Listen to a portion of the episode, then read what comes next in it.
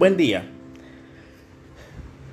En esta ocasión haremos un refuerzo de uno de los temas que vimos el día de ayer, el día sábado, referente a la triangulación. Dijimos que la triangulación es un, una práctica que se considera desleal o anticompetitiva, desleal en cuanto a que busca una especie de fraude una, especie de fraude tributario, fiscal. ¿Por qué? En la triangulación hay dos empresas que están haciendo un trato. Por ejemplo, una empresa salvadoreña con una empresa mexicana. El Salvador y México tienen un tratado de libre comercio que da ciertos beneficios fiscales. Digamos que la mercancía que se pretende negociar entre esta empresa salvadoreña y esa empresa mexicana Em, opta a los beneficios fiscales del Tratado de Libre Comercio México-El Salvador. Sin embargo, vamos a ponernos acá a la empresa salvadoreña que trata de hacer triangulación. La empresa salvadoreña tiene en, en su producto una disyuntiva. Y esta es que, conforme a las reglas de origen del Tratado de Libre Comercio México-El Salvador, la mercancía que pretende exportar no es considerada, no es considerada originaria, originaria de El Salvador.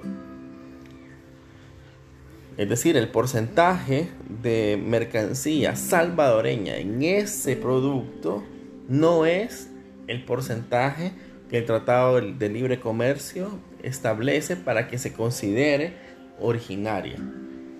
Entonces, por ahí esta persona trata ya sea de falsificar, de falsear o dar información eh, falsa, por así decirlo, para hacer pasar el producto como originario. Poníamos el día sábado un ejemplo de unos zapatos en los cuales por un 2% el zapato no era considerado originario del Salvador. Entonces lo que hacía la empresa salvadoreña era eh, por ahí triangular y decir que la cinta de zapato, que es la que le daba el 2% sobre el cual se pasaba del requisito de, de mercancía originaria, le vamos a alterar la nacionalidad de la cinta que hace la alteración para que esa mercancía, el zapato, no califique como originario. Bueno, si esta empresa logra hacerlo, logra pasar las, las medidas de control y las medidas originarias de control de, los orígenes de las mercancías en aduana mexicana, pues en ese momento hizo la triangulación, ¿verdad? Es decir, hizo pasar una mercancía no originaria por originaria, a partir de muchas estrategias que a la postre, si son descubiertas, se considerarían ilegales o fraudulentas.